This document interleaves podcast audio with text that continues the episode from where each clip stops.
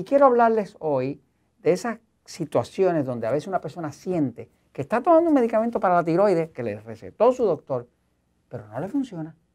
¿Y por qué sabe que no le funciona? Bueno, porque sigue con obesidad, se siente cansado, débil, duerme mal, perdió interés en la pareja sexual, le dan infecciones, se le está cayendo el pelo, tiene las manos frías, todas las otras manifestaciones las tiene. O sea, se toma el medicamento, la prueba sale muy bien, pero la persona se siente espectacularmente mal. Todos sabemos que el metabolismo es lo que produce la energía, pero eso está controlado por la glándula tiroides. Produce una hormona que se llama T4 y esa hormona, con la ayuda de una enzima, se convierte a T3. La enzima que convierte de T4 a T3 se llama diodinasa.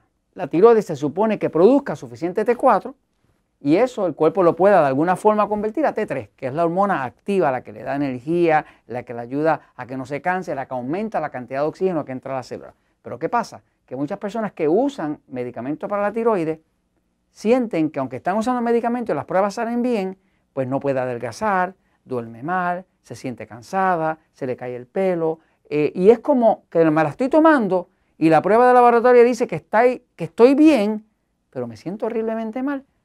¿Por qué? Las células de nuestro cuerpo, todas tienen una membrana. Una membrana es una pared exterior, que es lo que protege a las células del resto del medio ambiente. Protege y da permiso o entrada a ciertas sustancias y a otras no. Dentro de la célula está la parte esa que se llama el núcleo, donde está la mitocondria. La mitocondria es esa parte donde se crea la energía. Ahí es que tiene que entrar el oxígeno. Y cuando entra aquí dentro de la mitocondria, ahí se produce energía. Y ahí usted se siente, tengo energía, no me canso, tengo deseo de hacer ejercicio, me interesa mi pareja sexual, puedo dormir bien y todo ese tipo de cosas que pasa cuando uno tiene energía. Pero ¿qué pasa? En esa célula, la parte de afuera, estos son receptores. ¿Receptores de qué? De hormona.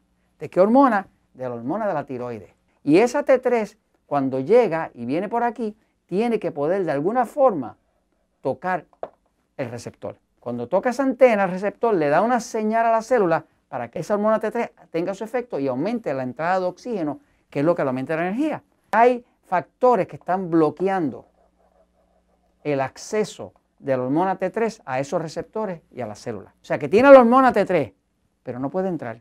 ¿Cuáles son los factores que ya se ha descubierto que causan que usted puede tomar un medicamento para la tiroides y sin embargo no le funciona.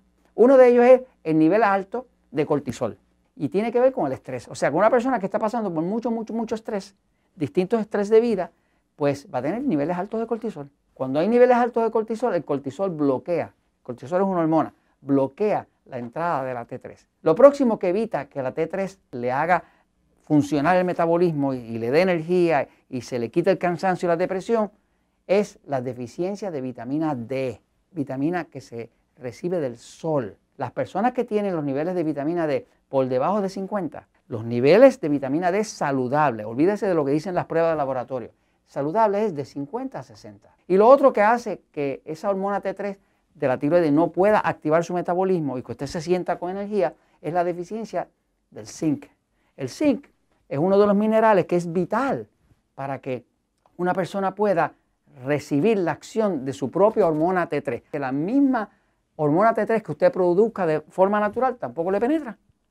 Ni, medicada ni fabricada por, su propio cuerpo. Ninguna de las dos le va a penetrar si usted está deficiente en, zinc. Los antiácidos evitan la digestión del zinc.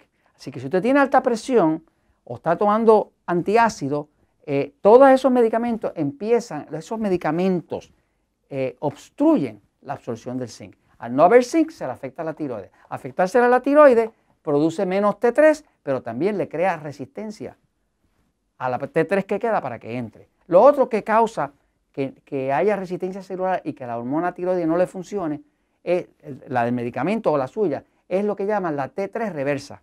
La T3 reversa, que es, le llaman RT3, eh, cuando está muy alta, siempre eso es causado por exceso de estrés. Si usted le puede pedir a su médico que cuando lo haga la prueba de laboratorio para la tiroides, que le chequee la RT3.